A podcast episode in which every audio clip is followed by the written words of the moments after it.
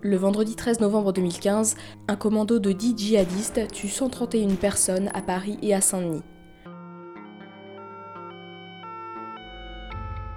Depuis, il n'y a plus qu'un seul 13 novembre.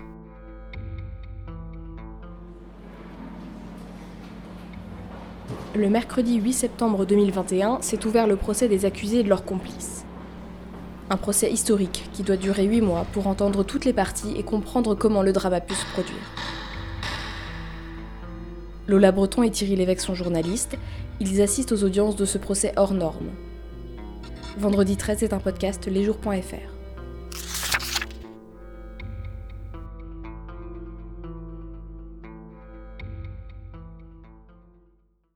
Cela fait désormais 5 mois que le procès a commencé et depuis le mois de janvier s'est ouvert une page importante du procès, l'interrogatoire des 20 accusés, dont 14 sont présents à Paris. Pour la première fois, ils vont pouvoir prendre la parole. Et parmi les interrogatoires qui viennent de commencer, il y a notamment celui de Mohamed Abrini qui est très attendu, c'est ça? C'est ça, Mohamed Abrini qui a été le premier à passer euh, cet interrogatoire sur les faits. Après 4 mois d'audience, tout de même, ça fait un peu long pour euh, entendre pour la première fois les accusés sur les faits qui leur sont reprochés. Euh, Mohamed Abrini, qui est donc l'un des plus grands amis de Salah Abdeslam, pour resituer à peu près par rapport à l'accusé qu'on connaît le mieux son plus grand ami, son voisin depuis plus de 20 ans. Ils disent que leurs maisons sont complètement collées à Molenbeek, euh, dont, on parle beaucoup. Et donc lui, il est accusé d'avoir euh, participé à louer des planques, euh, il me semble à louer des voitures aussi. et il se trouve qu'il était présent le 12 novembre au soir quand le convoi de la mort, c'est comme ça que lui appelle ce commando qui arrive de Bruxelles à Paris, euh, il est présent, il est avec eux dans les voitures et donc il les accompagne en banlieue parisienne pour euh, aller dans les endroits qu'ils ont loués pour dormir. Et il repart tout de suite. Il repart tout de suite, il arrive au petit matin à Bruxelles et puis il fait sa vie, euh, voilà. et puis il finit par disparaître quand même entre le 13 et le 14 parce que ça commence à être un peu chaud pour lui. mais il reste dans cette cellule puisque le 22 mars 2016, on le retrouve à l'aéroport de Bruxelles euh, en fait, il est aussi impliqué dans les attentats, puisque c'est la même cellule euh, qui, a fait les deux, attentats. Et euh, pareil, il est là, on le voit sur les vidéos de surveillance, il a un chapeau, donc on l'appelle le mot chapeau, et, finalement, il, s'en va. Les, bombes explosent, mais pas la sienne. Et donc, il est arrêté quelques temps plus tard. Euh, voilà, c'est le premier à avoir euh, été interrogé par la Cour euh, à Paris ce mois de janvier. Et on se rend compte que ce n'est pas du tout le, prototype qu'on pourrait penser, le cliché du djihadiste forcené qui baigne dans la religion depuis des années et qui est parvenu avec le temps à vouloir faire des attentats. Pas du tout. C'est un homme qui n'était quasiment pas pratiquant, qui buvait, qui fumait, qui euh, jouait au casino beaucoup, comme son grand ami euh, Salah Abdeslam d'ailleurs. Et, euh, finalement, du jour au lendemain, en passant par la casse prison, parce que c'est aussi un homme qui a fait de la prison pour braquage, et, et, donc il passe par la prison, et puis à un moment donné, il sort. Il apprend que son petit frère est parti en Syrie. Euh, puis que son petit frère est mort en Syrie, donc ça crée quelque chose aussi en lui. Et puis ses amis, en fait, dans le quartier, beaucoup sont partis, euh, notamment Abdelhamid Abaoud, qui est l'un des grands noms aussi de cette affaire. Euh, et donc, ça, le fait réfléchir. Il va en Syrie quelques jours, une dizaine de jours à l'été 2015. Donc c'est une radicalisation, on va dire, express, même si lui ne, ne s'estime pas radical, mais c'est un peu le propre de tous les djihadistes, je crois. Et donc voilà, c'est assez intéressant de voir que le premier à être entendu n'est pas du tout le cliché euh, du djihadiste tel qu'on pourrait le, penser. L'autre accusé très attendu aussi, c'est Salah Abdeslam. C'est le seul rescapé des attentats. Bah, bien sûr, ouais, puisque c'est évidemment la personne, le nom que tout le monde a retenu de l'attentat du 13 novembre. C'est le dernier survivant du commando. Hein. Il reconnaît les faits et on sait qu'il a déposé les kamikazes du Stade de France euh, avant lui-même d'abandonner sa voiture dans le 18e arrondissement, dans le nord de Paris, et ensuite euh, de errer un petit peu dans Paris, puis d'appeler deux amis de Bruxelles pour rentrer. Il était prévu, euh, de toute évidence, il s'en expliquera, probablement qu'il passe lui-même à l'action, mais il a renoncé, il doit l'expliquer ça aussi. Donc, euh, on a donc fait un épisode, c'était l'épisode inaugural, presque, en tout cas l'épisode inaugural du procès sur, lui et sur les, problématiques qui se posent. Ce que je retiens aussi, c'est la banalité extrême de, cette personnalité. C'est un fils d'immigrés marocains qui ont plutôt bien réussi en Belgique, qui sont, on va dire, insérés normalement. Euh, lui-même n'a un petit casier, euh, il a fait, euh, je un petit peu de prison pour un tout petit délit, mais il a été, il a travaillé au transport de la région bruxelloise. voilà, ils se, réunissent, avec ses, entre copains, ils boivent, on a vu toutes ces images depuis le 13 novembre, on, connaît ça. Moi, ce que je retiens de, la première phase du procès, c'est une photo qui m'a beaucoup frappé, qui a été projetée à un moment donné à l'audience. C'est Salah Abdeslam avec sa promise, sa fiancée. Il s'est fiancé avec une jeune fille euh, à Bruxelles, euh, je crois que c'était en 2011, donc on est très peu de temps avant tout ça. Et donc il y a cette photo où on les voit, euh, elle en robe de mariée, blanche à l'occidentale, maquillée, très jolie, souriante, éclatante, et lui en costume, cravate. Donc c'est vraiment la banalité d'un mariage belge, comme il y en a tous les jours, avec des gens certes d'origine immigrée, de culture musulmane, mais pas du tout euh, dans cette, euh, à ce moment-là, dans ce, on serait tenté de dire, euh, dans cette dérive. C'est vraiment l'homme dans la foule et finalement, cette photo, on les voit assez heureux tous les deux, montre qu'il y avait une autre trajectoire possible de rester dans la normalité.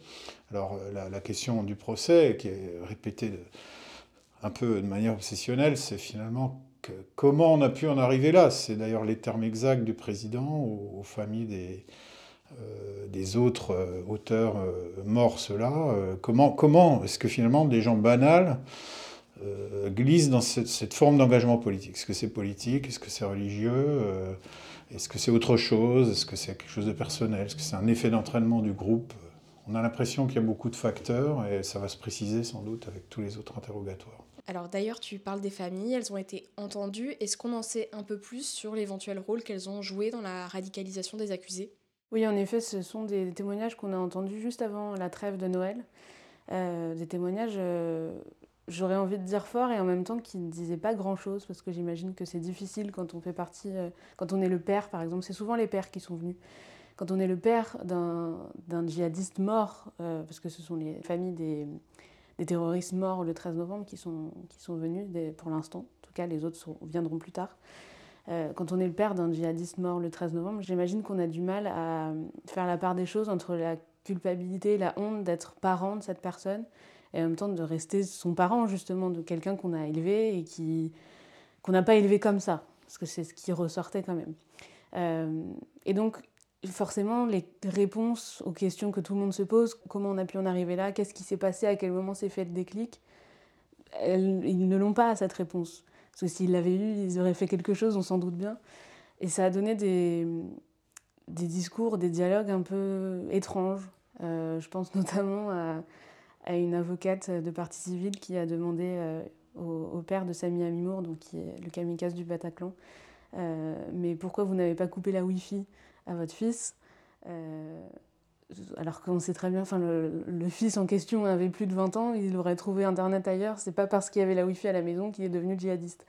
Et en fait, on, essaie de se raccrocher à tellement de petites choses, de petits détails pour comprendre, et ça fait euh, des années qu'on essaie de comprendre ce qui mène à la radicalisation.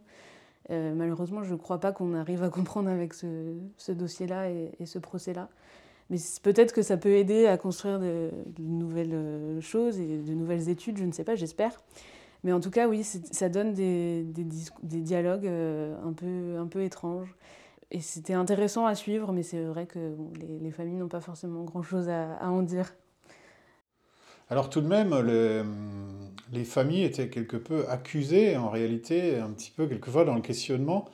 Euh, pourquoi n'avez-vous pas fait ci, l'Internet est-ce que finalement vous-même ne seriez pas un peu euh, complaisant avec ces voilà Donc y a, dans ces questions transparaissait un peu une forme aussi d'analyse, de préjugés ou de présupposés, consistant à dire ben, c'est des gens qui ont été mal élevés quoi. Alors que dans le fond, euh, franchement, dans toutes les dépositions qu'il y a eu, je, trouve que c'est pas ce qu'on a ressenti. C'est vraiment la banalité euh, de, qui, ressort de tout ça. C'est des vies ordinaires, c'est des gens qui sont pas dans la misère, ils sont dans la petite classe moyenne pour certains, dans la classe euh, populaire, on va dire, pour d'autres, mais ils ont des emplois. ils, vivent pas mal en fait, ils sont pas, ils sont pas malheureux au, au sens où on l'entend généralement, mais justement, peut-être le sont-ils euh, politiquement, moralement, culturellement, parce qu'il y a peut-être une souffrance, une interrogation qui a émergé dans leur cerveau euh, et que l'État islamique a pu euh, justement peut-être attiser un petit peu.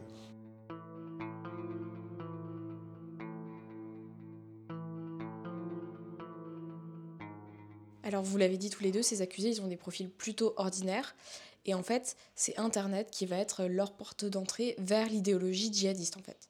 Oui, alors dans, toute la première partie du procès a été beaucoup décrit l'État islamique, donc l'organisation mise en place sur le quasi-État hein, qu'ils avaient sur la zone irako-syrienne dans la période, disons, 2013-2016, euh, grosso modo, avant que ce soit reconquis et, finalement balayé.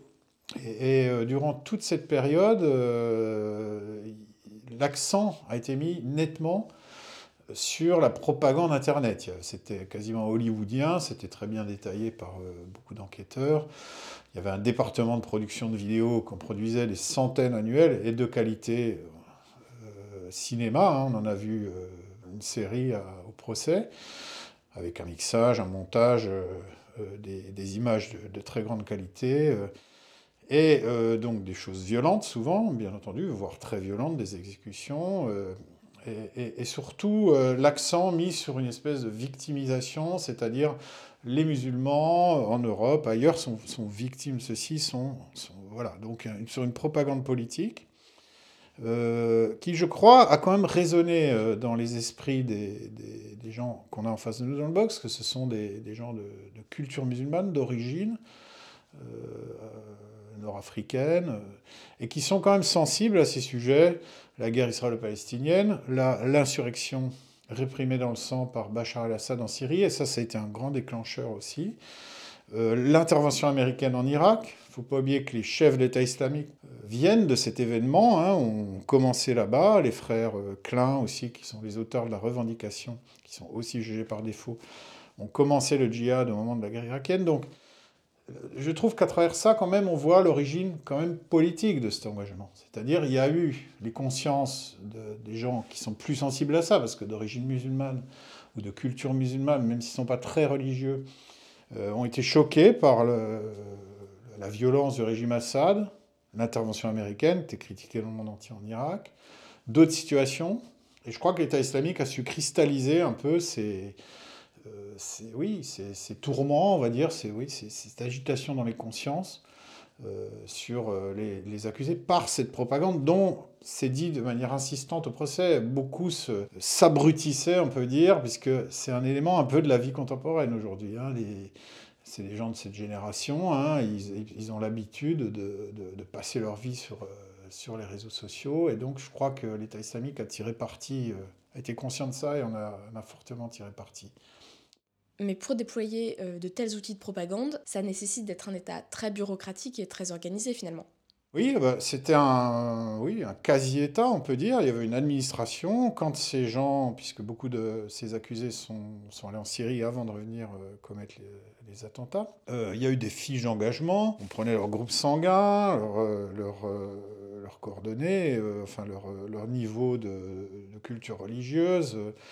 Euh, ensuite, l'enrôlement se faisait par euh, des brigades plus ou moins spécialisées. Euh, il y avait un corps d'élite dont certains d'ailleurs ont été membres, qui étaient chargés des opérations spéciales ou des exactions, des exécutions.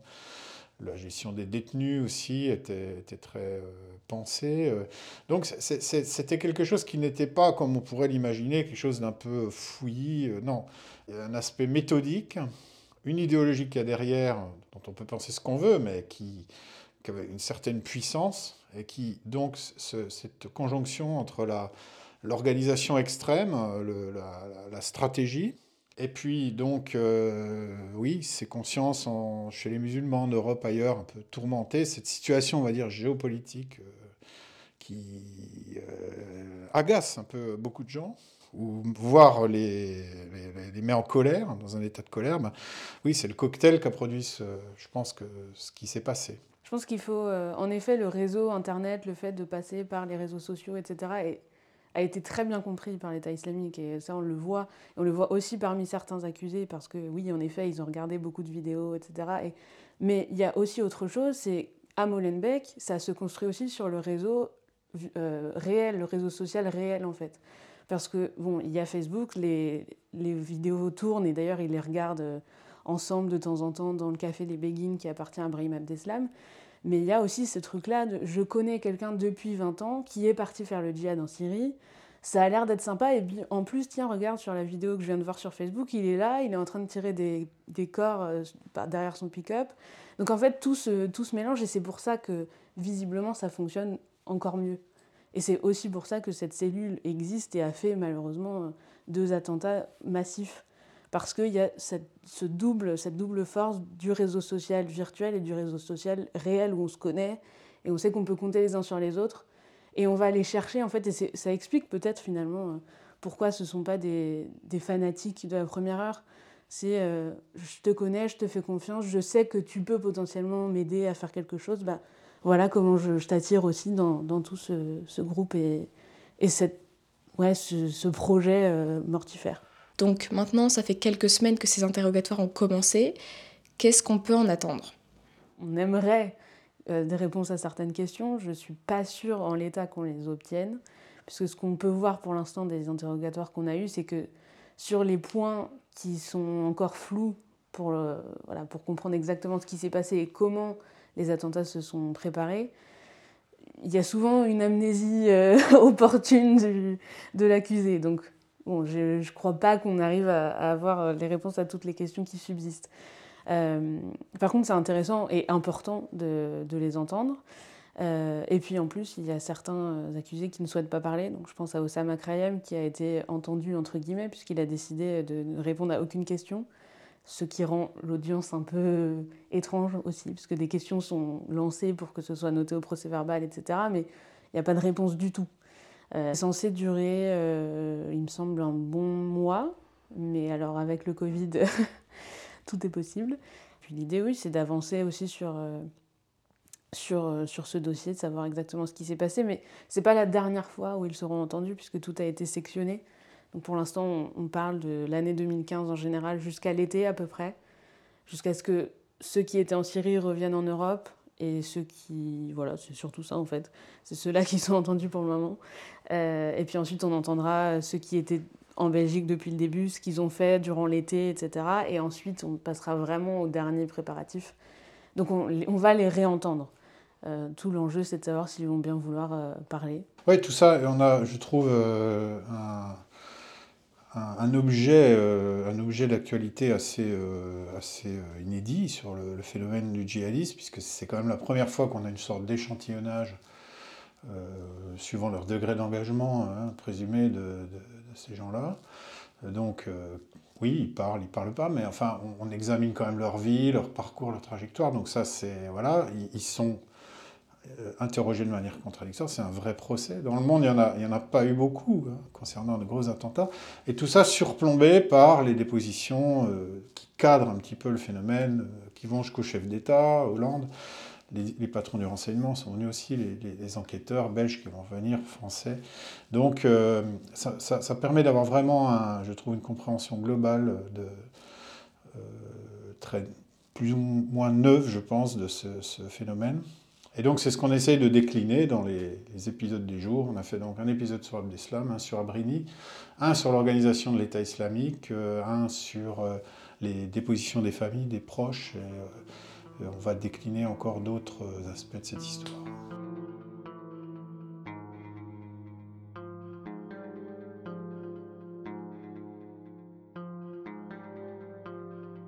La série Vendredi 13 est disponible sur lesjours.fr. Vous pouvez aussi nous retrouver sur Instagram, Facebook et Twitter at lesjoursfr ou nous écrire à contact lesjours.fr. On se retrouve très vite pour un nouvel épisode.